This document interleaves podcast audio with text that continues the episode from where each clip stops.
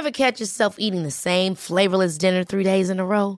Dreaming of something better? Well, HelloFresh is your guilt-free dream come true, baby. It's me, Kiki Palmer. Let's wake up those taste buds with hot, juicy pecan-crusted chicken or garlic butter shrimp scampi. Mm. Hello Fresh. Stop dreaming of all the delicious possibilities and dig in at HelloFresh.com. Let's get this dinner party started.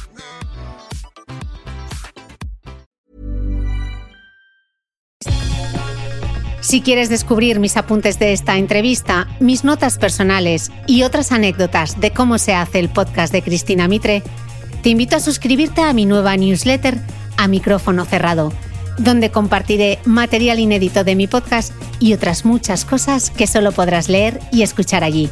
Suscríbete en www.cristinamitre.substack.com, repito, www.cristinamitre.substack.com y todos los domingos recibirás en tu email mi newsletter a micrófono cerrado. Te dejaré también link directo en las notas del podcast que como siempre comparto en mi blog www.debeautymail.es.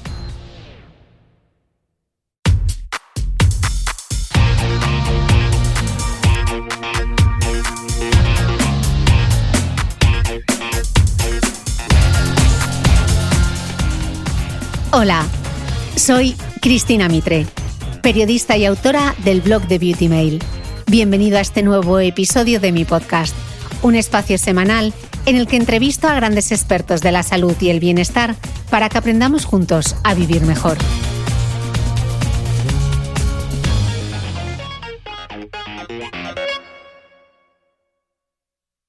Muchas veces vas a una carrera popular eh, y mientras están esperando dar las medallas a los que han corrido, hay carreras para los, chavales pequeños y entre los 10, 9 o 12 años las tres primeras niñas que entran en la carrera de 500 metros son las niñas, no son los niños. Y, y, todavía, por desgracia, ves a un niño que entra al cuarto y entra llorando porque le ganan las niñas. Y lo malo es que ves al padre corriendo al lado diciéndole que le ganan las niñas. Pues a esa hay que echarle la zancadilla y que se caiga. Pero eh, en esas edades que hagan el bruto el animal y que jueguen, que jueguen como los niños, mm. exactamente igual, sin diferencia. Incluso saltar a la comba, maravilloso para la hucha ósea, muchísimo, para, la, para el pico de masa ósea, para lo que llamas tú la hucha ósea, que es el, pico de masa ósea, fundamental, fundamental. Trabajar eh, el salto a la comba, los saltos, las caídas, todo eso fundamental. Sí, en general las niñas ganan a los niños en muchos juegos y ejercicios hasta los 12 años aproximadamente. Y para mi invitado, Alberto García, doctor en Ciencias de la Actividad Física y el Deporte, eso está muy bien porque repercutirá positivamente en su flexibilidad mental. También explica en la entrevista por qué ellas tienen que jugar igual que ellos, saltar, correr y hasta hacer el bruto, ya que el cartílago debe endurecerse a esas edades para evitar problemas futuros como la condromalacia, una dolencia que afecta más a las mujeres que a los hombres. Con Alberto, auténtico experto en la materia, vamos a hablar de ejercicio físico y mujer, de la relación que hay entre nuestra fisiología y anatomía con la actividad física, de hormonas y rendimiento deportivo, de lesiones que nos afectan más a nosotras y sobre todo de cómo obtener los mayores beneficios del ejercicio físico en cada etapa y circunstancia de la vida de la mujer.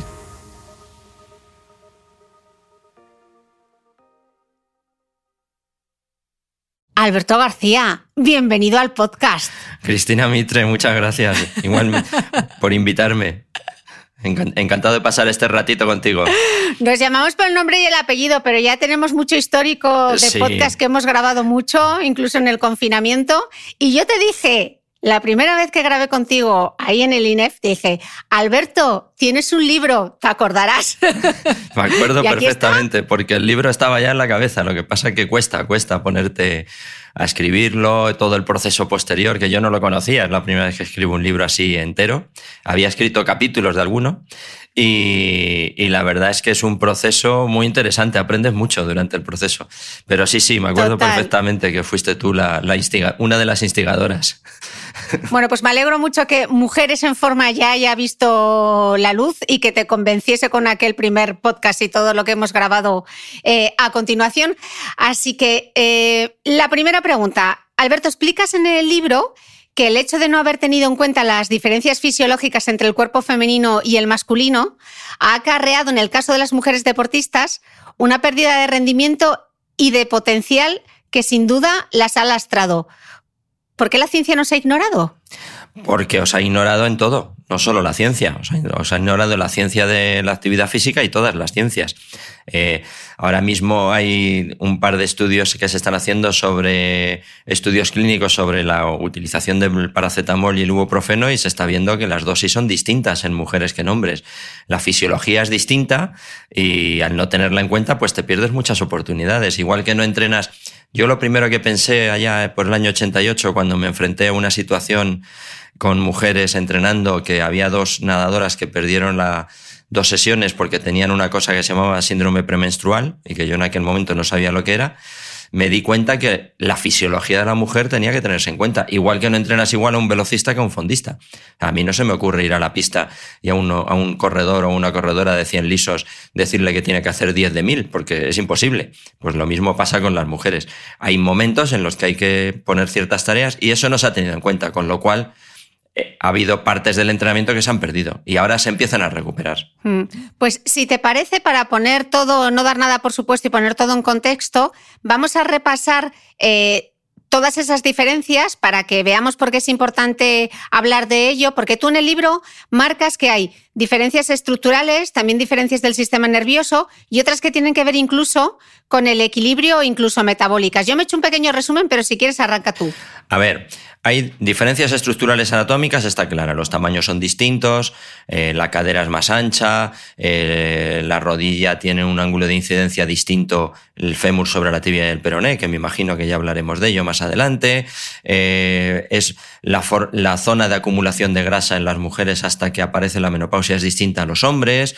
el cuerpo de la mujer en sí está preparado para poder quedarte embarazada, si quieres, no es una obligación quedarte embarazada por ser mujer, pero eh, la curvatura de la zona lumbar es distinta. Entonces, todo eso estructuralmente hace que los ejercicios, por ejemplo, de fuerza en el gimnasio haya que hacer pequeñas adaptaciones y tampoco hay que volverse loco.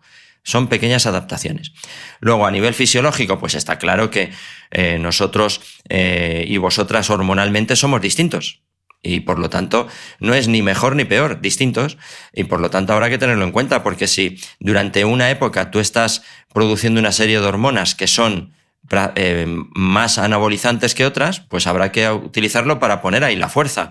O si en una fase del ciclo menstrual tú estás utilizando más eh, los hidratos de carbono como energía que la grasa, pues habrá que poner cargas que utilicen más los hidratos de carbono que la grasa, ¿no?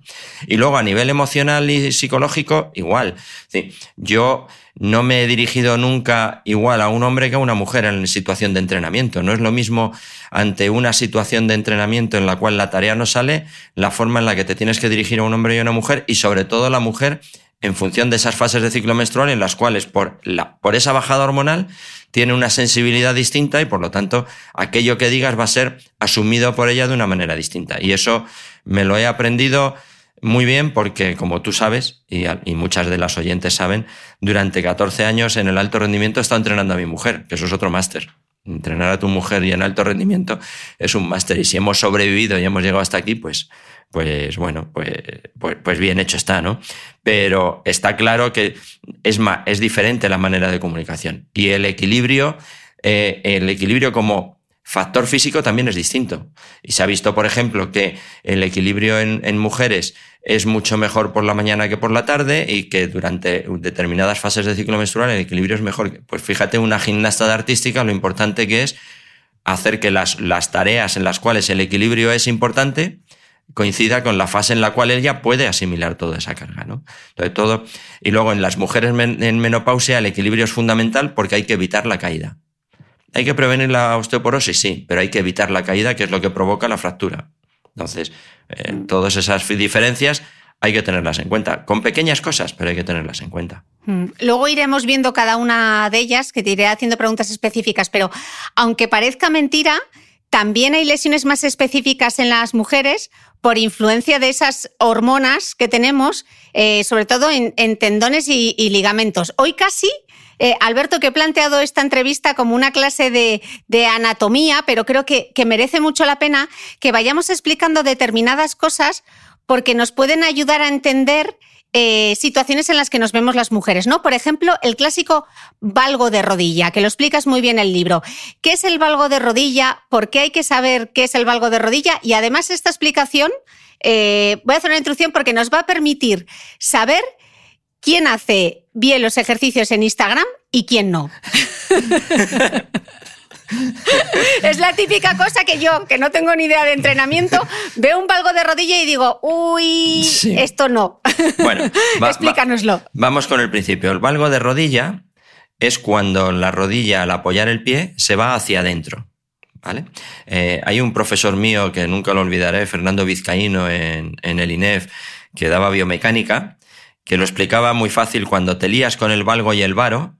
Eh, varo es de vaquero, las rodillas hacia afuera, como John Wayne, y valgo es la rodilla hacia adentro.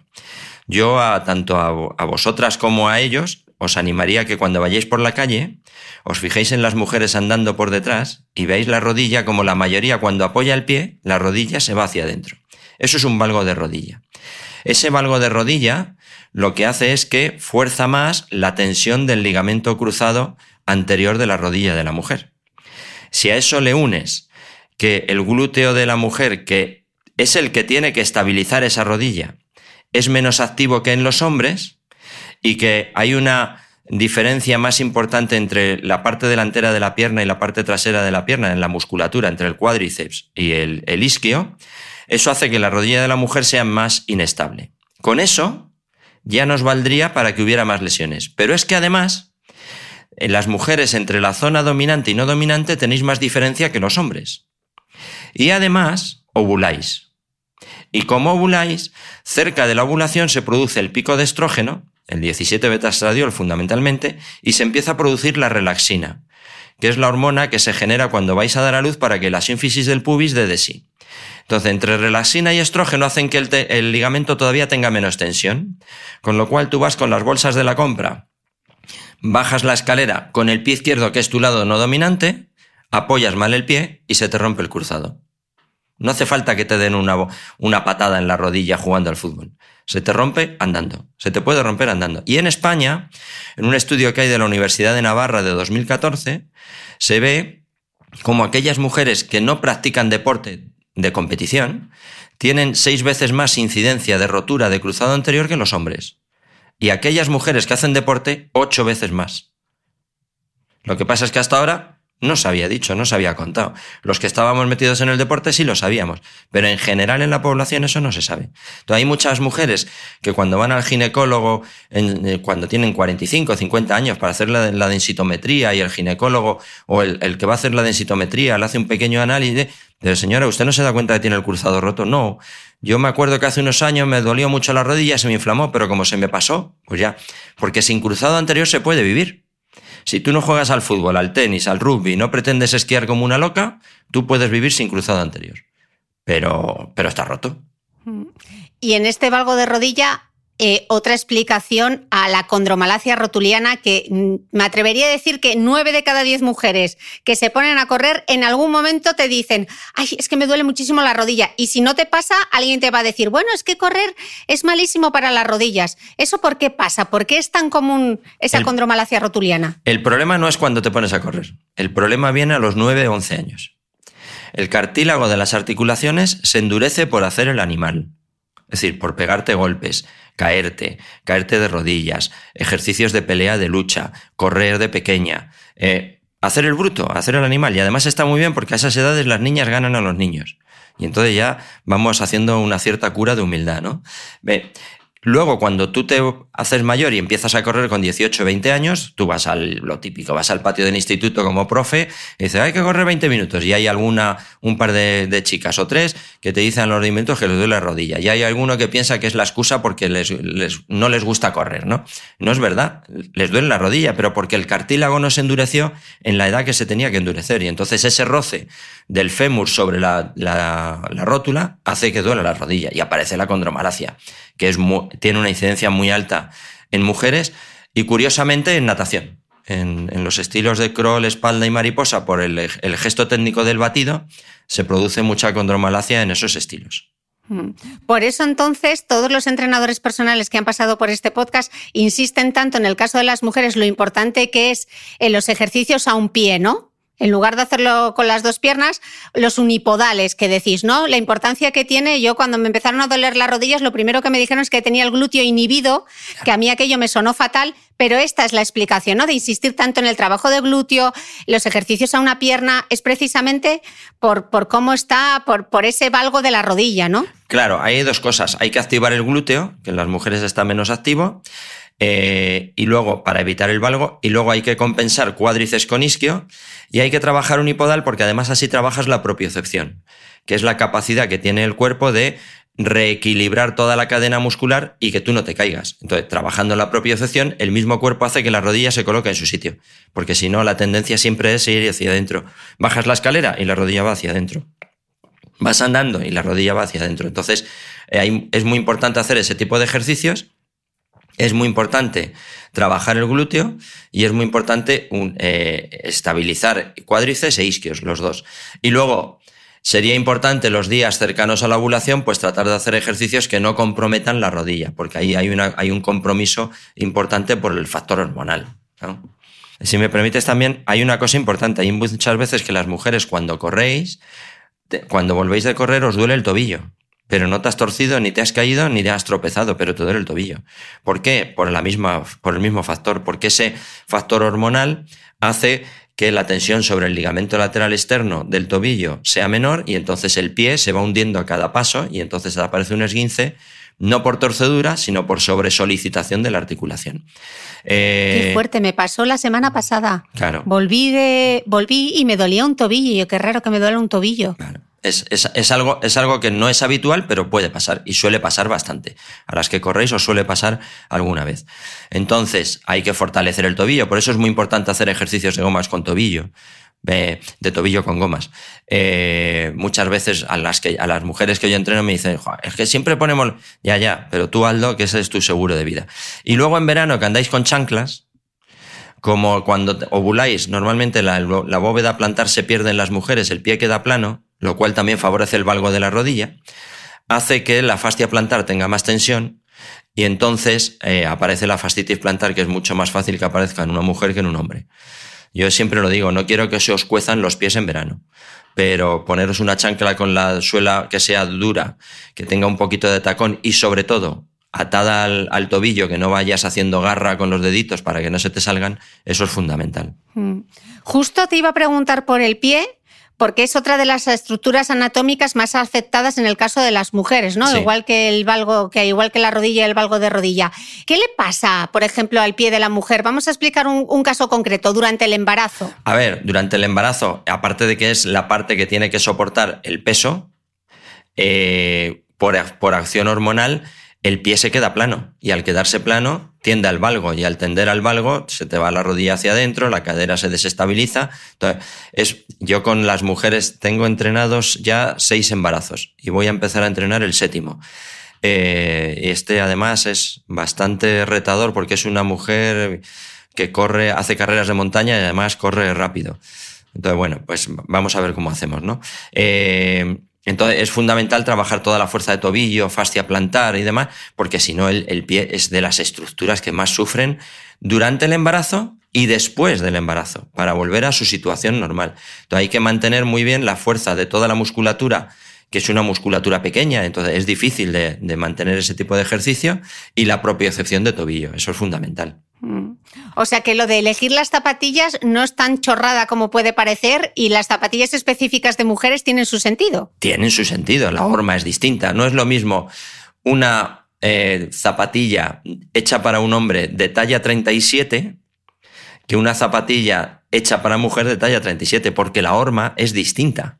No es simplemente hacerla más pequeña. La horma es distinta, porque además la acción muscular y la acción de los huesos de los pies en las mujeres cuando corren es distinta a los hombres cuando apoyas. Y además, hace unos años había una casa comercial que sacó unas zapatillas que eran diferentes. Llevaban dos plantillas, una para los días de ovulación y otra para los días normales, que la plantilla era más dura y tenía el arco plantar más marcado para que no se te para que no se te hundiera el arco plantar, no tuvieras el pie plano, ¿no? Pues todas esas cosas son las que ahora mismo las casas ya van entendiendo y van sacando no solo que el color sea desafortunadamente rosa para las mujeres, sino que además tengan una estructura bien hecha para la mujer, la horma sea distinta, tenga eh, para que el pie tenga sujeción, etcétera, etcétera. Incluso el talón de Aquiles, ¿no? Sí, claro, la, inserción del talón de Aquiles, o sea, del tendón de Aquiles, la zona del talón tiene que ir más amortiguada. Todo eso, todo eso ahora mismo ya las zapatillas que son específicas de mujeres eh, ya lo tienen en cuenta. Mm. Bueno, y todo esto, diferencias fisiológicas, estructurales, sin tener en cuenta que las mujeres tenemos la regla, ¿no? Alberto, escribes en el libro, tener en cuenta el ciclo menstrual en el entrenamiento de la mujer es tan importante y necesario que no podemos ni debemos seguir dejando de lado esta realidad por la salud femenina y también por la mejora del rendimiento. Recoges un dato, en los Juegos Olímpicos, en la introducción a los Juegos Olímpicos de 2012, se creó un grupo de investigación que se conoció como One Team, One Dream y que estudió algunas de las claves más representativas en torno al rendimiento deportivo de, de las mujeres. A raíz de esas investigaciones, se publicaron artículos que constataron que el ciclo menstrual era el principal elemento diferenciador del rendimiento deportivo del hombre y de la mujer. ¿Estamos progresando adecuadamente? Porque, claro, tú te pones a pensar en una Nadia Comaneci, bueno, y tampoco hay que irse tan lejos, antes de los Juegos de Londres, y, te deprime, ¿eh? No hay ¿Estamos progresando? No hay que irse tan lejos ni geográficamente ni temporalmente. Eh, yo hace unos años en la pista de atletismo del INEF, en la pista de, ahí, mientras estaba entrenando con, Ana, eh, vino una chica atleta de primer nivel eh, española corriendo de la casa campo y a su entrenador, no diré nombres, eh, fulano, que me duele mucho el tobillo, que hoy estoy fatal, que me vino ayer la regla, que... ¿De qué regla ni que no regla? Llevas con la regla 15 años, te quedan otros 20 años de regla, y hoy hay que entrenar y punto. Hizo una serie de mil y se fue, porque no podía la chica. Entonces, eh, yo lo digo también en el libro y lo digo en las charlas. No quiero que os volváis locos. No quiero que penséis que esto ya es el, único, el único camino para entrenar a una mujer, pero sí quiero que tengáis la suficiente flexibilidad cerebral para saber que hay momentos en los que hay que colocar una carga en una mujer y en otros no. Y, no pasa nada. Y que hay días en los cuales hay que descansar y otros días en los que conviene forzar un poco la máquina porque además lo va a asimilar. Con, con que tú hagas eso, ya has ganado muchísimo porcentaje de trabajo con respecto al que no lo hace. Mm. Eh, a mí me gustaría ser optimista, pero yo creo que no avanzamos mucho. Hablamos mucho de ello. Creo que hay más interés. Creo que hay algunos entrenadores de alto rendimiento que lo, practican y también creo que hay algunos que siguen igual y seguirán igual. ¿no? Y sí que me interesaría que a nivel de, de, salud, de actividad física salud, de actividad física recreativa, sí que por lo menos se tenga claro que si tú vas con un entrenador personal y te entrena a ti igual que a tu marido, porque entrenéis los dos juntos, cambiar de entrenador. Cambiar de entrenador o tú cógete un entrenador y tu marido que siga con el suyo. Pero a estas alturas no es de recibo que tú tengas un entrenador y no te pregunte. Hombre, no es de entrada, ¿no? No, vas a abrir la puerta el primer día y te va a preguntar, bueno, ¿y en la regla qué? No, no. Poco a poco habrá que ir ganando confianza, ¿no? Pero, pero que al cabo del tiempo todavía no te haya preguntado cómo es tu ciclo, cómo te encuentras, o que tú veas que eh, le dices que tienes la regla y sigues entrenando igual y que no hay adaptación, eh, cambia de entrenador. Hmm. Eh, eh, dices en el libro que la mujer es hormonalmente pulsátil. ¿Esto qué quiere decir y por qué es importante saberlo? Sí, eso es muy fácil.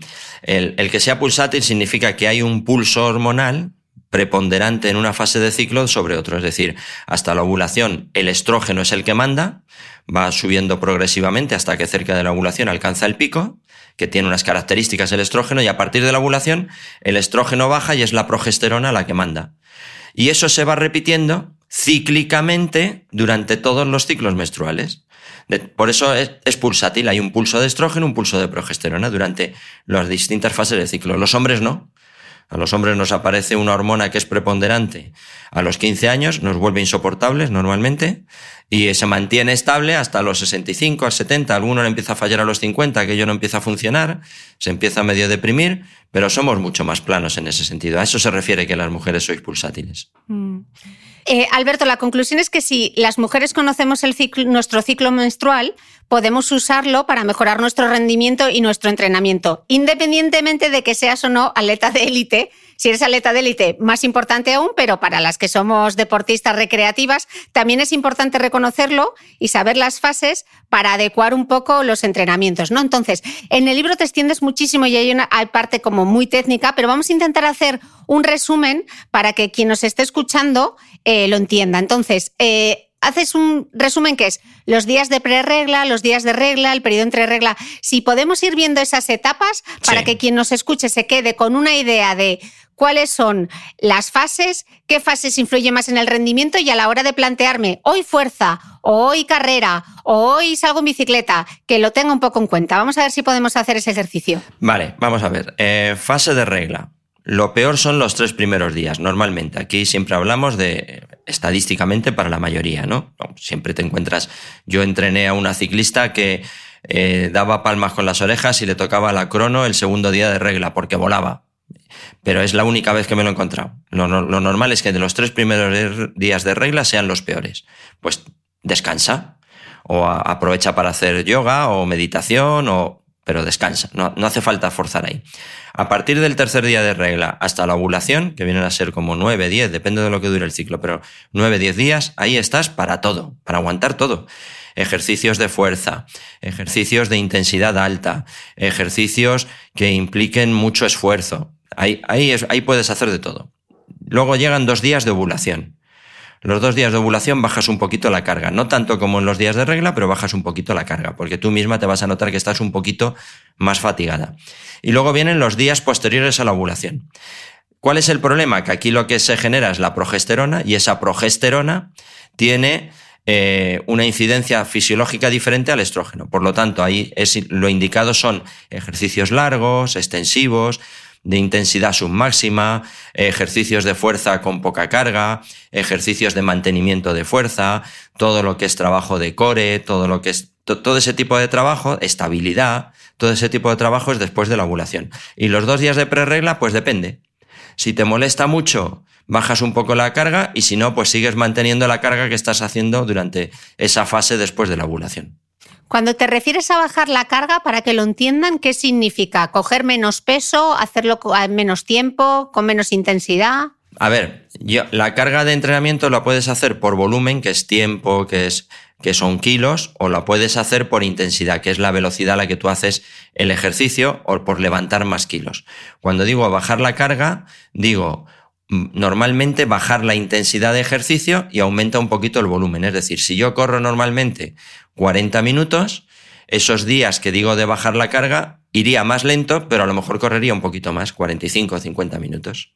¿Y si hago fuerza, por ejemplo? Si haces fuerza, las cargas con mucho peso, cargas del 70, 80, 90% de regla ovulación, y las cargas más bajas del 60, hacer trabajos con el propio peso del cuerpo, hacer trabajos de otro tipo de fuerza, pilates con máquina o pilates sin máquina, todo ese tipo de trabajo después de la ovulación. Ah, hay un trabajo muy bonito eh, que se hizo a raíz de este grupo de investigación y es, eh, se hizo grupos de mujeres que entrenaba fuerza y entonces se dividió un grupo que entrenaba la fuerza de regla ovulación otro grupo que entrenaba de ovulación a regla y otro grupo que hacía lo que hacemos todos, tres días a la semana. Al cabo de cuatro meses de entrenar, el grupo que entrenaba la fuerza de ovulación a regla no había mejorado. El grupo que entrenaba tres días a la semana había mejorado un poquito y el grupo que entrenaba de regla a ovulación es el grupo que más mejoró la fuerza. Después, un autor de ese mismo estudio lo que hizo fue con la misma mujer entrenar una pierna durante la fase de, de la regla a la ovulación y la otra pierna de la ovulación a la regla. Por aquello de que no sea que es que las mujeres... Y en ese, en ese estudio que se veía que era la misma mujer con, con la misma pierna, con distintas piernas en las distintas fases, la pierna que entrenaba de regla a ovulación mejoraba muchísimo más que la pierna que mejoraba, que entrenaba de ovulación a regla. Luego, a las mujeres no os gusta ir al gimnasio. Os acabo de quitar 15 días de ir al gimnasio. Con que vayáis de regla a ovulación. Se pueden hacer, Pero se pueden hacer otras cosas. Sí, claro. Ella que nos ha costado que den el primer paso, igual no, tienen que tener la fuerza, pero caminar, salir en bici, patinar, lo que sea. De ovulación a regla, sí. Pero, de, pero en mujeres y mayores de 40 años, las reglas, o sea, la, regla, la fuerza es fundamental. Mm. Para las que están todavía un paso más atrás, Alberto, porque están diciendo, menudo trabalengua, si yo no empiezo a trabajar la fuerza ya tengo que estar pensando en el ciclo menstrual, menudo lío. Para las que están todavía en la casilla de salida, expliquémosles un poco, aunque tengo grabados muchos podcasts, ¿Qué es la fuerza? Y seguro que están diciendo, vale, la fuerza, que Cris es muy pesada con que entrenemos la fuerza. Pero ¿qué es eso de la fuerza? Y venga, yo quiero, ya me habéis convencido, ¿por dónde empiezo? A ver, eh, habría que empezar primero con un profesional que te guíe. Eso es fundamental. Porque si no, al hacer un trabajo de fuerza puede haber lesiones graves no solo por hacer el ejercicio, sino porque el ejercicio esté mal planteado o no esté compensado con otra parte de la musculatura y entonces te genere un desequilibrio y aparezcan las tendinitis, los síndromes de cintilla iliotibial, todas esas cosas. Entonces, lo primero, que te dirija a alguien. Que no cojas el primer vídeo que veas en, internet y te pongas ahí a hacer como una loca, ¿no? Te lo compro en la pandemia, lo de levantar las botellas de leche, pues bueno, algo había que hacer y me, me parece bien, pero eh, primero que te dirija un profesional. Eh, y si puede ser un profesional con, con cierta titulación, lo, ideal sería un graduado en ciencias de la actividad física, pero si no, pues hay titulaciones eh, que no son de graduado y que habría que tener en cuenta. Pero bueno, un profesional y que sepa por dónde vas. Segundo, hay que ir en progresión. Yo no me puedo poner a levantar pesas como una loca y lo que están haciendo. No, hay que ir en progresión y habrá que empezar a trabajar con ejercicios con gomas, con elásticos habrá que seguir luego con ejercicios con el propio peso del cuerpo. Eh, los famosos fondos de brazos. Yo no, me, yo no voy a plantearle a una mujer que nunca ha hecho fondos de brazos en el suelo, ponerle a hacer como una loca 10 fondos de brazos. Le pondré a hacer fondos de brazos, pero apoyando las rodillas y con las manos apoyadas en una mesa para que el esfuerzo sea menor. Luego quitaré la mesa, luego quitaré las rodillas y al final lo haremos cómo hay que hacerlo. Y a lo mejor eso me lleva cuatro meses de progresión. no se trata de ponerte a hacer pesas como una loca, se trata de llevar una progresión. Y cuando hablamos de entrenar fuerza, hablamos de hacer ejercicios que tengan un coste de esfuerzo muscular superior al que tú haces en tu vida normal. Que, llevar una, una, bolsa de la compra es fuerza, sí, pero si yo esa, esa bolsa de la compra la levanto 10 veces en una determinada posición, trabajo un determinado grupo muscular y además estoy haciendo un sobreesfuerzo. Entonces, a eso le llamo trabajar fuerza. Ahora bien, cuando ya sé hacer fuerza, cuando ya sé la técnica de los ejercicios, cuando ya he llevado cierta progresión, que puede ser dentro de un año, hacer fuerza no es ir al gimnasio y hacer solo algunos ejercicios. Hacer fuerza, lo siento, es ir al gimnasio y ponerte o en la máquina o en la barra y las pesas y levantar. Y que cada vez cueste más. Y que cada vez tengas que hacer más esfuerzo. Y que cada vez los ejercicios sean más complejos. Pero ya os digo, sobre todo guiado por un profesional. Mm. Una pregunta que te han hecho mm, mil veces y a mí me la han preguntado mucho en Instagram. ¿Si nado se considera ejercicio de fuerza? No. A ver, si no nadas nunca, los tres primeros meses es ejercicio de fuerza. Pero igual que si no andas nunca, andar sería ejercicio de fuerza. Eh, te lo voy a poner muy fácil. Tú no haces fuerza nunca y coges una botella de un litro de agua y la levantas diez veces haciendo la flexión del codo. Y entonces mañana tienes unas agujetas que te mueres. ¿Por qué? Pues porque como nunca haces fuerza, ese peso de esa botella de agua, que es un kilo, porque es un litro, un litro de agua es, es un kilo de peso, hace que, que hagas fuerza. Pero cuando llevas un mes haciendo ese ejercicio, ya tiras la botella al aire, la coges, porque ya no es esfuerzo suficiente para el músculo, porque el músculo se adapta. Entonces, la natación, los tres primeros meses que tú no nadabas nunca, ni hacías ejercicio, es un ejercicio que te va a mejorar la fuerza.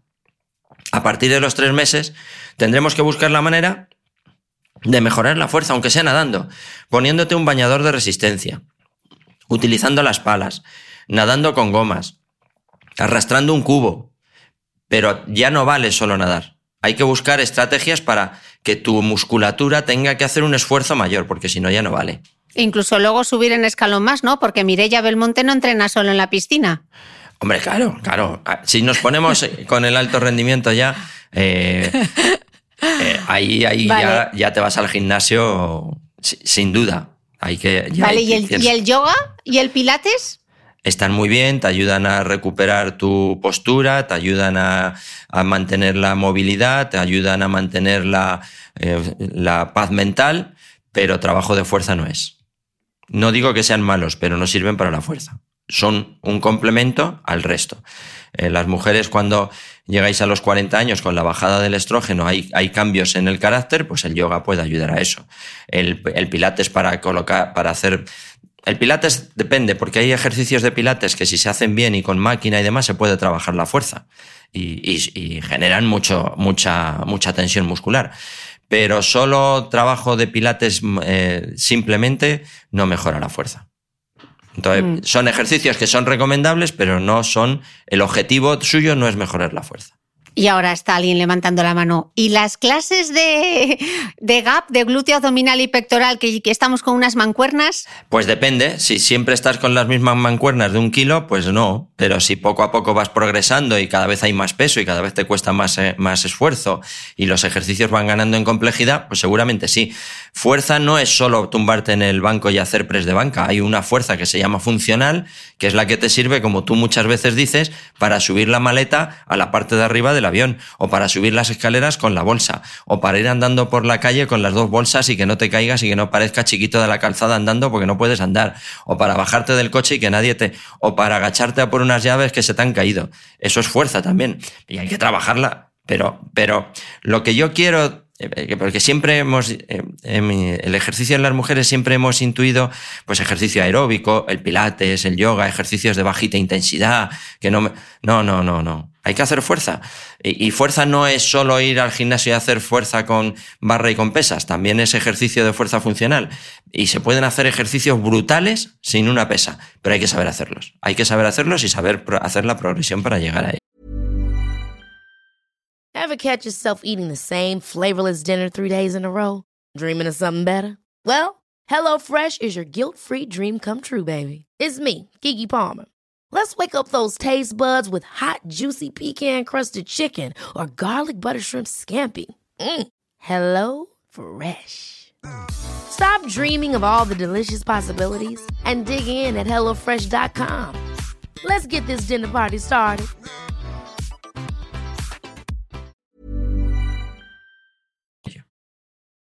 Estábamos hablando del ciclo hormonal y cómo eh, afectaba el rendimiento. ¿Qué pasa entonces si utilizamos anticonceptivos? Porque claro, cambia un poco la película. A ver, los anticonceptivos eh, utilizados para lo que tienen que utilizarse, es decir, para no, para en un momento dado de tu vida no tener niños, perfecto. Y además ya para la salud ya no tienen tantos efectos secundarios como al principio, tienen bajas dosis hormonales, perfecto.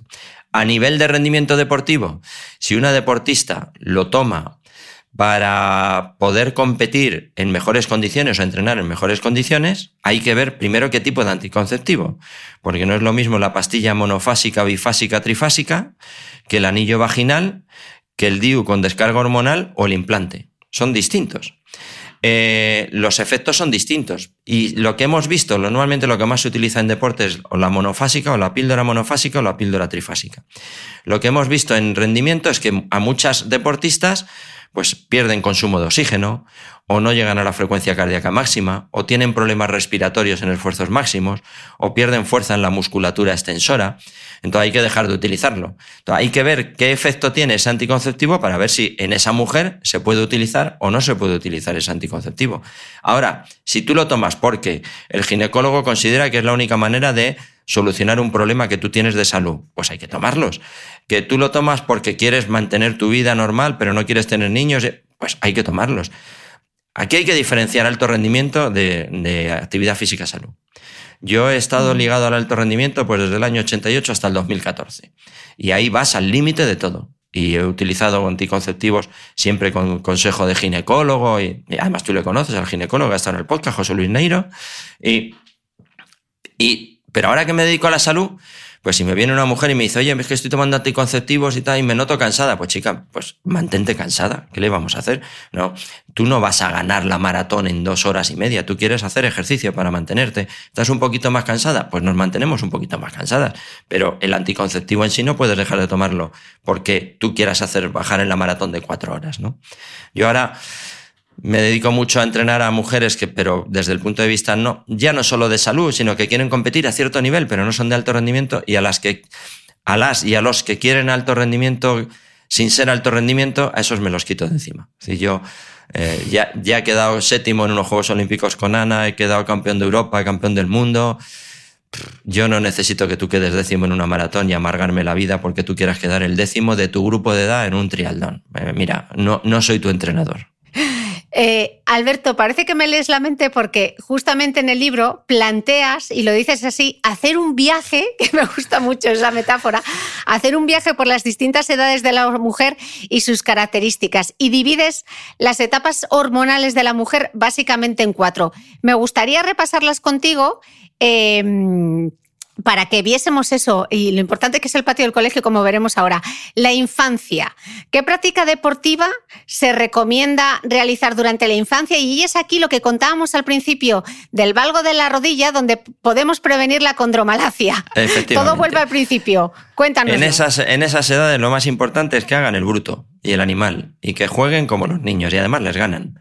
O sea, que divertido todo lo que sea ejercicios de carrera, de lucha, que intervenga todo el cuerpo, que pero lo más importante es que lo hagan, es que lo hagan, que no se vayan a casa y se pongan a sentarse a jugar, sino que hagan ejercicio, pero ellos y ellas. Hasta los 12 años no hay diferencia entre ellos y ellas. Tienen que hacer exactamente lo mismo. Correr, pegarse, caerse, ejercicios de lucha, de pelea, da igual. Y eso va a hacer que todas las articulaciones, toda la musculatura se vaya equilibrando y tengamos muchos menos problemas luego cuando seamos mayores. Y además van a coger la costumbre de hacer ese tipo de ejercicio. Y si además mantienes una cierta eh, flexibilidad mental con ellos, no va a haber problemas de que los niños me ganan, las niñas me ganan. Aquí, eh, yo estoy cansado. Muchas veces vas a una carrera popular eh, y mientras están esperando dar las medallas a los que han corrido, hay carreras para los, los chavales pequeños y entre los 10, 9 o 12 años, las tres primeras niñas que entran en la carrera de 500 metros son las niñas, no son los niños. Y, y todavía, por desgracia, ves a un niño que entra al cuarto y entra llorando porque le ganan las niñas. Y lo malo es que ves al padre corriendo al lado diciéndole que le ganan las niñas. Pues a esa hay que echarle la zancadilla y que se caiga.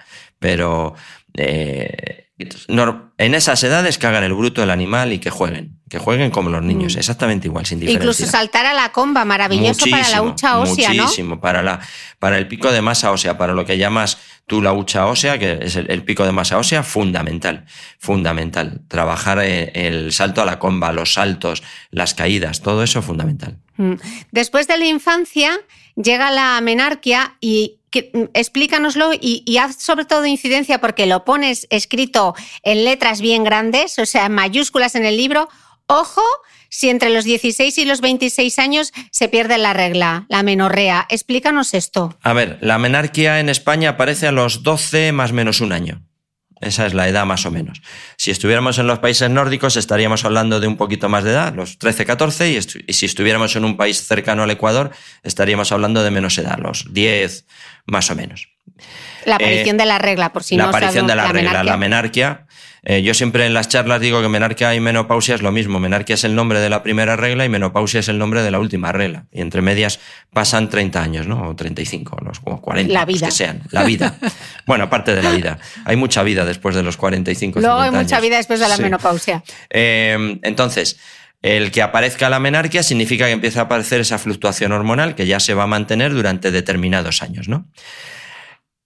La regla no es necesaria para la vida de la mujer. Es decir, la regla tiene una función, que es tener niños. Si yo, por la razón que sea, tengo un gasto energético extra, no me alimento adecuadamente, eh, genero mucho estrés en el trabajo, la razón que sea, el cuerpo no es capaz de asimilar ese gasto energético, lo primero que va a quitar son funciones no vitales. Que tú tengas niños no es vital para el cuerpo. Por lo tanto, lo primero que voy a quitar es todo el proceso de ovulación, regla, etc. Lo que llamamos amenorrea. El problema entre 16 y 26 años es que se, hace, se forma el pico de masa ósea, que es la cartilla de ahorro. Una cartilla de ahorro de la cual yo voy a tirar cuando tenga 50, 55 y los estrógenos ya no funcionen y por lo tanto no genero masa ósea, a través de una buena alimentación y hacer ejercicio físico de fuerza, aparte de otros, pero de fuerza, voy a mantener la densidad mineral ósea de mis huesos, tirando de esa cartilla de ahorro que tengo. Si yo la cartilla de ahorro la tengo al, 80% porque cuando entrenaba perdía la regla con 16, 26 años, perdía la regla cuatro meses al, al año y mi entrenador me decía, no te preocupes que es normal que a todas os pasa, en verano te vuelve, y no lo entendía el entrenador, cambia de entrenador. Porque no está jugando con el rendimiento, está jugando con tu salud cuando tengas 60 años. Porque a lo mejor te encuentras con que tú tenías que tener osteoporosis a los 76, 77 y la tienes a los 68 porque ya no tienes cartilla de ahorro de la que tirar de hueso. Es decir, con 18 años estás hipotecando tu salud de los 68. No se puede perder la regla. Si es un problema de ovarios, que lo soluciona el ginecólogo. Si es un problema de nutrición porque comes mal, pues el dietista, nutricionista, lo que sea.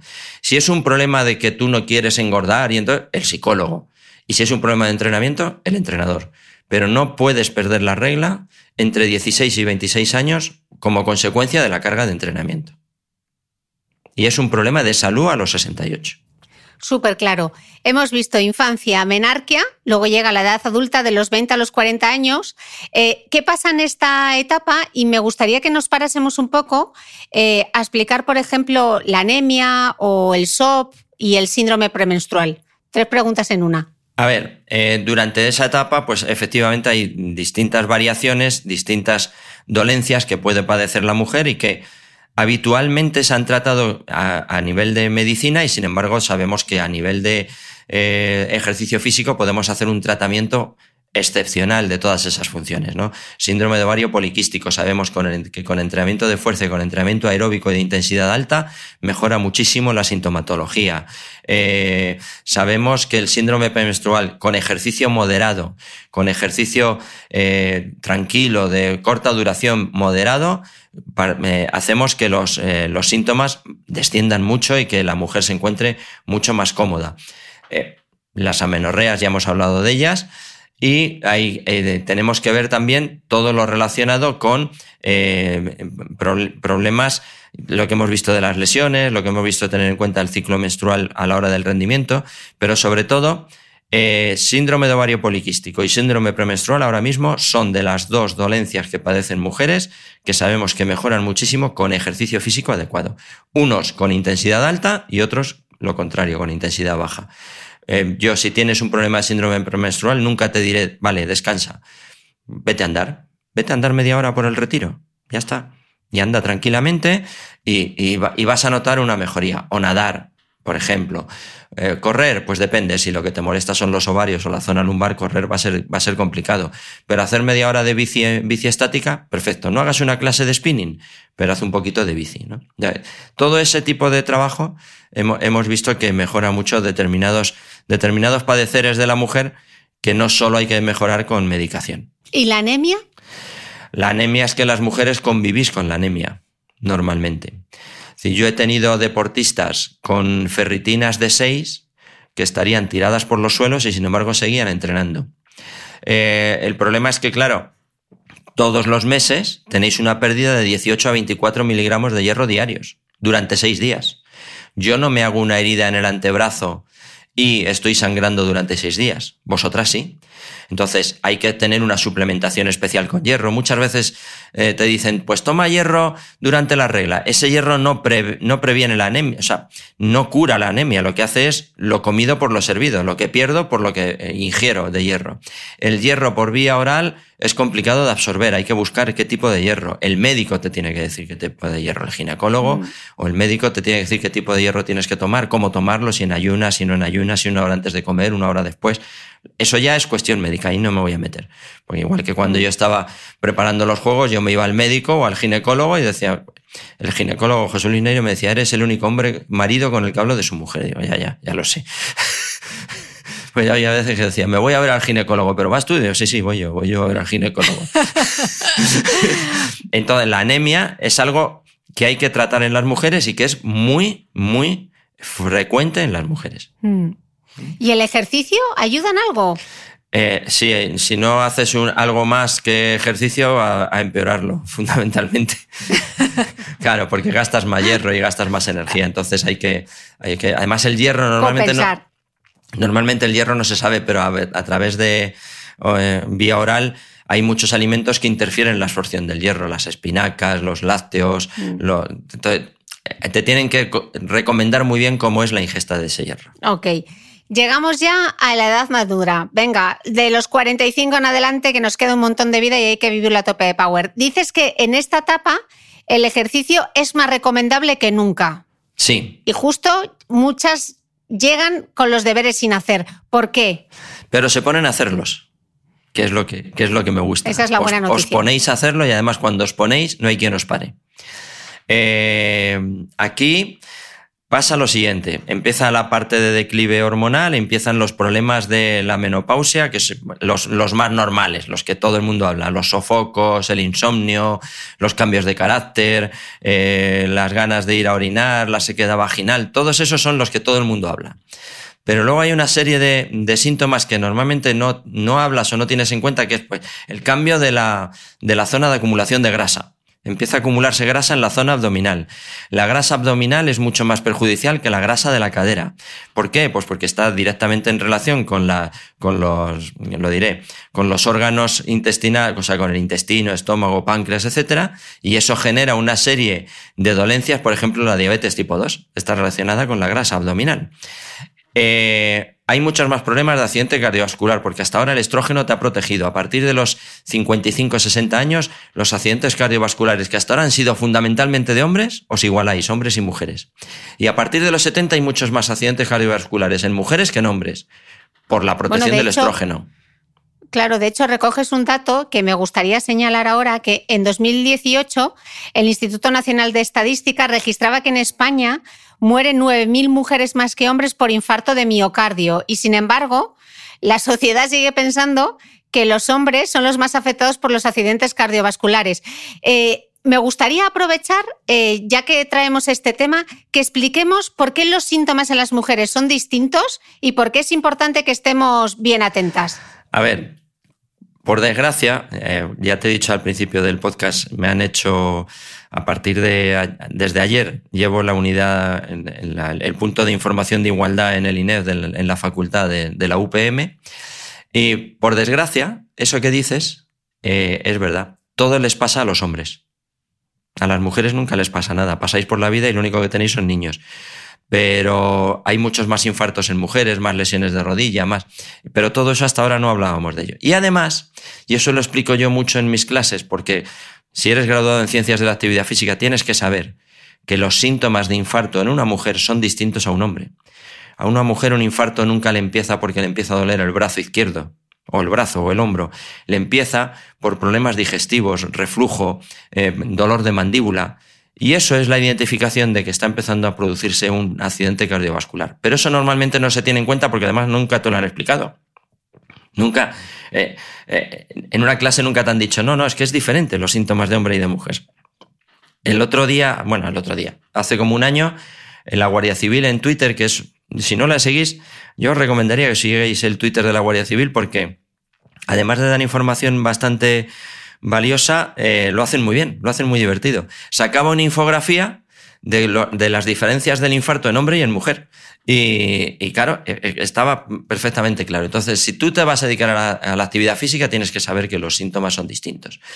Y el dato que dabas de que hay más infarto en mujer, sobre todo a partir de los 50 años, sobre todo a partir de los 50 años. Ten en cuenta que en España hay 1.200.000 mujeres de más de 40 años que hombres y que a partir de los 50 años hay más mujeres que hombres en todos los tramos de edad.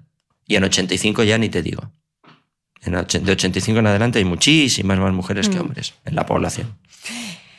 Alberto, señalabas en el, en el, libro, recogías un estudio que indicaba que las mujeres posmenopáusicas eh, no hacen el ejercicio adecuado a sus necesidades porque se decantan por actividades como puede ser la natación, marcha, andar, actividades colectivas en sala, pilates o yoga, que no generan estrés musculoesquelético para prevenir la pérdida de densidad ósea, ni aumentan el gasto calórico para prevenir la disminución de metabolismo basal y la acumulación de grasa en el abdomen.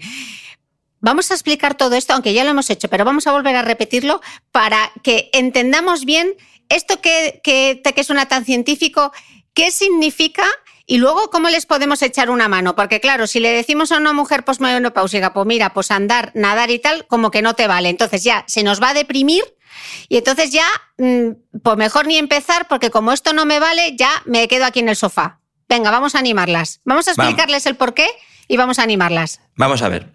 Tú lo que tienes que generar es, por un lado, tensión muscular suficiente para que esa tensión muscular, al tirar de los huesos, donde se une el músculo con el hueso, le obliga al hueso a reaccionar y no y mantener la densidad mineral o sea, mantener la dureza del hueso, ¿vale? ¿Cómo consigo eso? Pues haciendo trabajo de fuerza y haciendo ejercicios que generen tensión en esa zona muscular. ¿Nadar lo genera? Yo vengo de la natación y es el deporte que más me gusta, y, pero no vale para esto. Tiene otras ventajas. Tiene que trabajas la musculatura respiratoria, cosa que en los otros deportes no. A lo mejor no lo habéis pensado, pero yo que estoy ahora hablando contigo, que estoy sentado en una clase o que estoy viendo una película, yo no tengo que hacer esfuerzo para soltar el aire, simplemente relajo la musculatura y sale el aire, punto. Pero si estoy nadando, tengo que vencer la presión del agua y tengo que hacer fuerza para expulsar ese aire. Estoy trabajando la musculatura respiratoria. Y si no lo hago, a muchas de vosotras os ha pasado que si metes la cabeza debajo del agua y no soplas por la nariz, tragas agua por la nariz. Y agradable, agradable no es. Luego mejora la musculatura respiratoria, mejora el equilibrio. Por lo tanto, estoy previniendo la caída. Mejora el equilibrio porque yo, no, yo normalmente a una mujer de 60 años es difícil que la vea en un gimnasio haciendo volteretas, pero sí la puedo poner en el agua a cambiar de boca arriba a boca abajo, de boca abajo a boca arriba, hacia adelante, hacia atrás. Y eso hace que el laberinto del oído recupere estímulos y eso hace que yo pueda eh, equilibrarme si me voy a, si tropiezo y me caigo. Vale. Lo ideal sería correr, pero no todas las mujeres les gusta correr, ni quieren correr y además les duele la espalda o la rodilla. Andar, perfecto. Perfecto, si andar vale igual que correr. Pero andar, caminar, no ir de paseo viendo escaparates.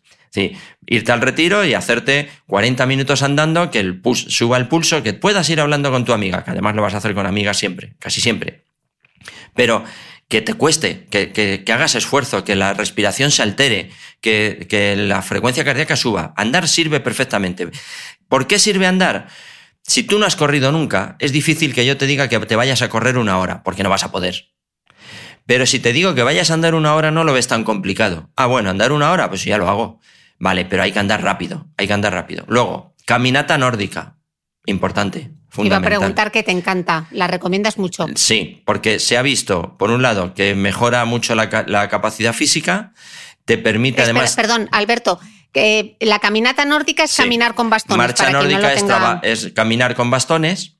Eh, tienes técnica, es una técnica específica la que hay que hacer. Por lo tanto, hay que hacer un pequeño curso de dos o tres horas. Mira, yo ahora le he regalado a cuatro amigas por Reyes, le he regalado una sesión de tres horas de marcha nórdica, para que se vayan allí y se, desfoguen y, anden. Y entonces, la marcha nórdica además tiene la ventaja que fortaleces la musculatura de la espalda y de los brazos por el apoyo con los bastones, que no solo ir andando con bastones, hay que hacer trabajo con los, con los brazos. Tienes, es que no me gusta nada de todo eso, es que salta la comba, salta la comba. Salta la comba 100 saltos diarios. No hace falta que sean seguidos, 50 por la mañana y 50 por la tarde. Con eso generas la tensión suficiente para que los huesos mantengan la densidad mineral ósea. Las escaleras. Baja todas las escaleras que veas. Si las subes, mejor todavía. Pero sobre todo no cojas el ascensor para bajar. Porque cada vez que bajas hay un tipo de contracción muscular que se llama excéntrica, que genera más tensión en la zona de inserción del, del hueso y eso genera que tú mantengas la densidad mineral O sea, Todas las escaleras que veas, bájalas, bájalas. Ya te digo, si las subes mejor, pero si las bajas, pero bajarlas no tiene, no tiene perdón de Dios. Y luego trabajo de fuerza. Luego trabajo de fuerza aislado. Mm. Eh, Alberto, ¿qué dicen los estudios eh, sobre el deporte, o sea, sobre el ejercicio físico y la osteoporosis? ¿Qué sabemos? Que mejora muchísimo. Que aquellas mujeres. Es importante la edad de comienzo, o sea, cuándo has empezado y el tipo de deporte. Hay, un estudio antiguo del año 86, creo, hecha sobre maratonianas y se ve que aquellas maratonianas que empezaron a correr a los 50 años aumentaron la densidad mineral ósea de la zona lumbar, pero las que empezaron a los 40 tienen aumento de densidad mineral ósea de zona lumbar y zona de cuello de fémur, que es la importante. Cuello de fémur es la importante, porque la fractura de cadera osteoporótica que en España se da con bastante frecuencia, aquellas mujeres que padecen una fractura osteoporótica de cadera, eh, su expectativa de vida en el 50% de los casos es de 2 a 3 años después de esa fractura. Entonces, es fundamental prevenirla. ¿Y cómo la prevengo? Pues como hemos dicho, corriendo, andando, bajando escaleras, comba y fuerza. No me quiero dedicar todos los días, pues haz con una combinación, porque no hay que olvidar el trabajo cardiovascular para que el, todo el aparato circulatorio y la quema de grasa sea más, sea más amplia. Entonces hay que combinar los dos. Trabajo de resistencia, es decir, bici, andar, eh, elíptica, correr, andar, todo ese tipo de trabajo, hay que combinarlo con el trabajo de fuerza. No hace falta que vayas todos los días, pero hay que combinarlo. Con dos días de fuerza es suficiente. Vale, esto como los matrimonios, en la salud y en la enfermedad, pues con el ejercicio físico igual, en la salud y en la enfermedad. Justo mencionas en el libro un tema que me gustaría preguntarte porque son varias las ocasiones en las que me han escrito pidiéndome que por favor hablase y a ver si no me trabo porque me trabo siempre con la palabra fibromialgia, no sé por qué me cuesta, eh, Dios y ayuda a pronunciarlo. ¿Qué beneficios tiene la actividad física en estos enfermos? ¿Qué actividad física, hay algún tipo de actividad física que ayude a combatir la fibromialgia? Fundamental. Actividad física fundamental en fibromialgia, fundamental. Eh, a ver, uno de los primeros estudios que se hizo fue en el año 2000 en Extremadura, el doctor Bussy, en el cual simplemente las mujeres lo que iban era a la piscina, con el agua a 30 grados, andar con el agua a la altura de la cintura durante 30 minutos. Y con eso bajaban las dosis de medicación y las crisis dolorosas, simplemente con eso. A partir de ahí hay mucha investigación y la fibromialgia se mejora muchísimo con trabajo de resistencia aeróbica moderada y con trabajo compensatorio de fuerza para evitar todo lo que, para que la musculatura tenga una, una mayor fuerza y pueda mantener unos niveles más altos que eviten esas crisis dolorosas de fibromialgia. Entonces, la actividad física, fundamental. Como un ejemplo de esas dos cosas, para que lo eh, entiendan qué es qué. Simplemente andar a buen ritmo, simplemente andar a buen ritmo, no hace falta correr, si ya corrías anteriormente, es posible que puedas seguir corriendo, pero sobre todo, eh, aunque, aunque sea andar, pero andar a buen ritmo. Y luego trabajos en la sala, sobre todo de zona lumbar y de fuerza de piernas, que estabilicen la rodilla. Pues, por ejemplo, medias, sentadillas sin peso, no hace falta peso. Eh, estabilización del, del glúteo, trabajo de tobillo para que mantenga la estabilidad. Todos esos tipos de trabajo, pero esto sí que tiene que ser guiado por un profesional. Esto, y además especialista en fibromialgia. Los hay, los hay muy buenos. Tú sabes que en el curso de experto de mujer y deporte hay una, hay una, hay una asignatura que es solo de fibromialgia de actividad física, de una, de una chica que ha hecho, de una mujer que ha hecho la tesis doctoral sobre ello y, con un grupo de, entrenamiento y que llegan a hacer ejercicios de intensidad alta, ¿eh? pero en progresión. Y eso sí que eh, yo diría que hay que buscar un buen profesional y que además sepa de lo que es la fibromialgia. Mm. Y en el caso del cáncer de mama, que es el cáncer con mayor prevalencia entre las mujeres, claro, muchas veces hay fatiga, hay baja motivación, hay, claro, un empoderamiento físico y, psíquico en general. ¿Cómo nos puede ayudar el ejercicio antes, durante y después del tratamiento? A ver, yo ahí primero me remitiría a tu podcast de hace poco con Carlos López Otín sobre cáncer, que ahí poco más vamos a decir, ¿no? Lo que sí es verdad es que la mujer y los médicos, Aquí hay muchas veces que el, principal, muchas veces el, primer, la primera barrera para el ejercicio físico en mujeres con cáncer es el médico. Y dice, no, no, no, no, no hagas, no hagas. Ahora mismo ya sabemos que el ejercicio físico es fundamental en la prevención, en la prevención, durante y en la recuperación. ¿Qué ejercicio físico? Hombre, cualquier tipo de ejercicio físico que hagas en tu vida va a prevenir el cáncer. Eh, remito, vuelvo a repetir, a ese podcast porque lo explica fenomenal. Todo lo que es el, problema de, las células cuando, cuando se vuelven tontas y empiezan a reproducirse sin sentido, lo que previene el ejercicio físico en ese sentido, la nutrición, etc. ¿Vale? Durante, hay dos, hay dos objetivos que tiene el ejercicio físico durante ese proceso. Uno, mantener el estado de ánimo. El ejercicio físico, tú estás eh, bueno, un día decaído y sales a hacer ejercicio físico y además en la naturaleza y vuelves de otra manera, sin tener cáncer. Pero teniendo cáncer, el ejercicio físico es un ejercicio que te ayuda a mantener la estabilidad emocional, la estabilidad psicológica, te ayuda a recuperar en esos momentos en los cuales cuesta mucho mantener la sangre fría. Y luego, todo lo que sea ejercicio que de fuerza y de ejercicio de resistencia encaminado a aquello que después del tratamiento, después de la operación, te va a venir, porque después del tratamiento o durante el tratamiento, el sistema inmune va a bajar, vas a tener determinadas estructuras anatómicas que van a tener ciertos dolores. Está claro que después de una sesión de quimioterapia no te vas a ir a correr. Pero una vez que has pasado dos, tres días de la sesión de quimioterapia, el ejercicio físico te va a ayudar a recuperar mucho antes de esa sesión, te va a ayudar a recuperar el tono muscular, vas a tener menos dolores, te vas a encontrar menos decaída, pero lo mismo, necesitas un especialista. Este tipo de, de, planteamiento de tareas de ejercicio físico no puede ser simplemente que yo te diga, pues tienes que hacer fuerza. No, tiene que ser porque no es lo mismo un cáncer de mama que un cáncer de útero, que un cáncer de próstata. En el caso de los hombres, el tipo de ejercicio es muy específico, el tipo de ejercicio que no tienes que hacer, el tipo de ejercicio que tienes que hacer, la progresión que tienes que llevar. Entonces, pero que el ejercicio físico es fundamental antes para prevenir, durante para eh, para que los efectos secundarios sean menores y después para recuperar muchísimo más rápido y con muchísimo más ánimo, fundamental, fundamental. Y estamos mm. viendo deportistas que pasan un cáncer y han seguido manteniendo el entrenamiento y vuelven a competir. Bueno, hace poco, ahí lo hemos visto en la, en la Copa de la Reina. Carla. Carla o en la Copa de la Reina, en la, Supercopa Femenina, como las jugadoras del Barcelona mantean a una jugadora del Atlético de Madrid porque acaba de superar un cáncer de, cerebro, ¿no? Entonces, el ejercicio físico es fundamental, es fundamental. Y hay algunos incluso que se acercan al deporte por por el cáncer no habían hecho ejercicio y empiezan a hacerlo por el cáncer. Y en el cáncer de mama, fundamental. Y la marcha nórdica es uno de los ejercicios que más se hacen después de la operación de cáncer de mama, porque previene toda la inflamación que se da alrededor de la, de la operación, mm. etc. Y eso es un trabajo que se hizo en, en Barcelona, en un hospital en Barcelona hace unos años, en el 2000 o por ahí.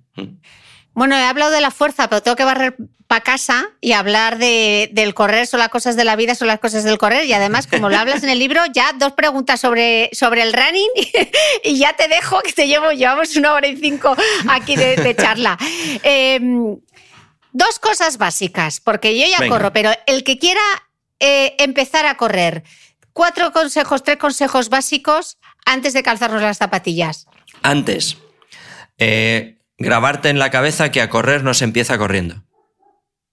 Y que no puedes utilizar correr para ponerte en forma, sino que hay que estar en forma para poder correr. Es decir, yo no puedo pensar en que si me pongo a correr porque tengo sobrepeso, porque hace mucho que no hago nada y me ahogo subiendo las escaleras y entonces correr es lo más fácil y lo más barato, porque comprarte una bicicleta es caro y además hay que meterse en la carretera o en el monte, correr es fácil. Em, voy a empezar a correr para ponerme en forma. No, primero hay que hacer ciertas cosas para poder empezar a correr. Hay que empezar a hacer fuerza de tobillo con elásticos, hay que empezar a hacer propiocepción, hay que empezar a hacer ejercicios para trabajar la zona abdominal, porque si no va a haber lesiones en la zona lumbar, porque si no haces eso, dentro de tres semanas me vas a venir y decir, ahora me he puesto a correr resulta que me duele la rodilla. Digo, claro, claro que te duele la rodilla, porque has empezado la casa por el tejado. A correr no se empieza corriendo. Y luego, no te obsesiones con correr 30 minutos. Tienes que empezar a correr corriendo y andar. Mira, una de las mujeres que yo entreno ahora, que es, eh, es la vete de mis perros, eh, pasando consulta con ella, me decía, es que he ido al médico y me ha dicho, tengo el colesterol alto, estoy empezando con la menopausia, es que tal, y es que, y, soy incapaz de correr media hora. Digo, no te preocupes, ¿me dejas ayudarte? En un año estamos corriendo 40 minutos, le ha bajado el colesterol 60 puntos, eh, no ha engordado un ápice, está muchísimo mejor de ánimo. Esa es la gente que yo quiero entrenar ahora. Lo del alto rendimiento ya lo tengo, ya lo he tenido. Ahora quiero entrenar a gente de ese tipo. Ya te digo, los que me vienen y me dicen que quieren quedar el décimo en un grupo de edad, digo, pues mira, ahí tienes tu entrenador que yo no voy a sufrir contigo para quedar el décimo. Eh, Alberto, haces una nota muy importante sobre los estiramientos que dije, uy, esto hay que mencionarlo, eh, hay que mencionarlo en el podcast, porque no se trata de un ejercicio de flexibilidad, sino de recuperar el tono muscular normal. Explica esto, porque creo que es muy interesante. Ahora mismo, si tuviéramos que decir una de las cualidades físicas que está más de moda, sería la fuerza. Parece que solo hay fuerza. Yo creo que hay una combinación de fuerza y cardiovascular. Y una de las cualidades que menos eh, en boga están y que más eh, se están dejando de entrenar es la flexibilidad como tal, entendiendo la flexibilidad como la máxima capacidad de movilidad articular que tienes en una articulación. Es decir, yo no quiero que tú seas un contorsionista. Quiero que mantengas la movilidad articular básica para que tu salud no se resienta. Es decir, que tu hombro pueda hacer un ejercicio tan simple como agarrarte en la barra de arriba del metro sin que te duela. Eso es lo que quiero. Pero para eso no necesito ser un contorsionista, ¿vale? Eh, la flexibilidad como tal tendré que trabajarla en algunas circunstancias, pero lo que es fundamental es, después de un ejercicio, estirar el músculo para que esa contractura muscular que yo he estado generando durante el ejercicio haga que el músculo vuelva, ese estiramiento haga que el músculo vuelva a su tono muscular normal y no genere una contractura que tengas que ir al fisio, que te duela, que descompense una vértebra sobre otra y entonces te duela la zona lumbar. Eso es lo que buscamos, estirar lo suficiente para que el músculo vuelva a una situación normal, sin anterior al ejercicio. ¿Tú crees que me he explicado? Te has, explicado divinamente y ahora van a decir, y vale, ¿cuándo lo hago? ¿Hay que estirar antes de salir a correr o después de salir a correr? Antes no. Antes no. Antes hay que hacer ciertos ejercicios de movilidad articular, mover las piernas, mover los tobillos, las rodillas, empezar a correr en progresión o empezar a andar y andar, empezar andando un poco más rápido, menos rápido. Y luego, cuando te hayas duchado, estiras. Pero inmediatamente no. Mira, es muy fácil. Si yo tengo un músculo que está tensionado y nada más acabar empiezo a estirarlo, hay más posibilidades de lesión que si lo dejo que el propio músculo ponga en marcha sus mecanismos de relajación y luego yo ya posteriormente lo estiro un poquito para que vuelva a su situación normal. Pero lo normal sería estirar un poquito después de haber acabado el ejercicio, después de la ducha. Ay, la movilidad. Loca me trae a mí los flexores. Pero es fundamental, ¿eh? Fundamental, que todos queremos ser mayores y, mayores y mayores bien. ¿Me lo dices o me lo cuentas? Que parezco, vamos, mi cadera parece la de la Barbie, que no se mueve. Es como un tronco. Bueno, Alberto, como tú eres tripitidor ya, ya no sé sí. a que has venido. ¿Ya sabes cómo terminan estos podcasts? Micrófono tuyo, venga, mensaje para despedir. Eh yo os, animo a que hagáis ejercicio. Que hagáis ejercicio, además, asesoradas. Que no lo hagáis buscando el primer vídeo que veáis por ahí, sino que os asesoréis con un entrenador que tenga titulación. Si es de graduado en ciencias de la actividad física, mejor. Que eso no tiene por qué ser que todos los días veas a tu entrenador. A lo mejor al principio puede ser una vez a la semana y luego puede ser una vez cada tres meses para ver cómo vas que ya sé que la fuerza no te gusta, pero hay que hacerla. Y hemos visto que se puede hacer de manera básica, bajando escaleras, saltando la comba, eh, andando rap y luego ejercicio aeróbico que el correr no te gusta porque te ahoga. Vale, pues anda, la marcha nórdica y que lo hagas en la naturaleza y al, aire libre porque de esa manera también algo que Cristina ha tocado en, en el podcast, la vitamina D es fundamental y si estás encerrado en un gimnasio está complicado. Y sobre todo sentido común. No os volváis locas. Que sí, que sois diferentes, pero no hay que hacer todo distinto. Hay que tener en cuenta esas diferencias, pero que no es eh, estar todo el día obsesionado. Y que no hay peor ejercicio que el que no se hace. Eh, hace poco hicimos una encuesta sobre menopausia y aquellas mujeres que nos contestaron que no hacían ejercicio porque no les gusta, a las que tenían un problema de lesionso, les mandamos una tarjetita agradeciéndoles la participación donde decíamos, al lado les decíamos, nos parece muy bien que no te guste, pero ten en cuenta que, o, que no tienes tiempo, que si no tienes tiempo para cuidarla, eh, para hacer ejercicio ahora, tendrás que tener luego tiempo para cuidar tu salud. Eh, o sea, que penséis que no es tan complicado y que a lo mejor con media hora, tres días a la semana lo salvamos, pero que hay que hacerlo.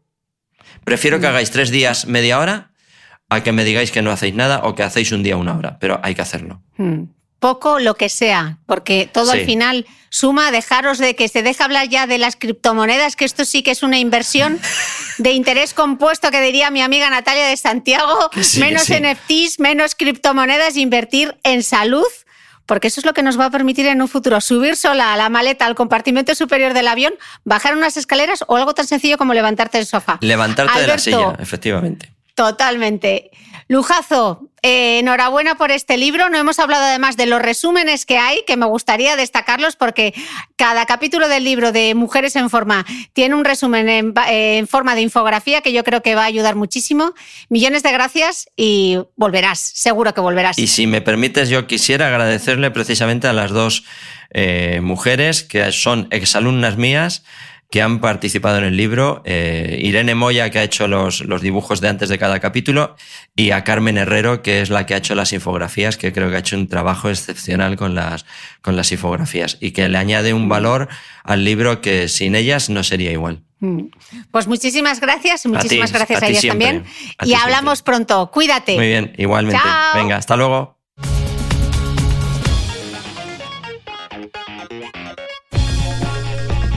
No olvides que todas las notas de este capítulo están en mi blog de beautymail.es. Además, si no quieres perderte ninguna entrevista, suscríbete a el podcast de Cristina Mitre en tu reproductor de podcast habitual.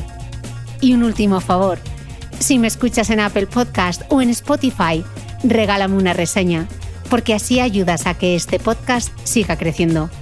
Muchas gracias y nos escuchamos de nuevo el próximo.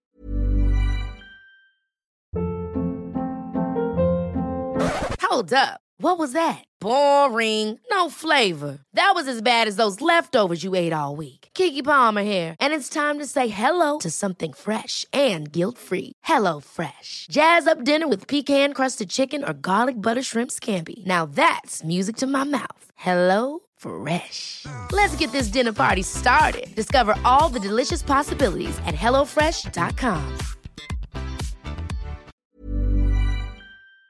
próximo domingo.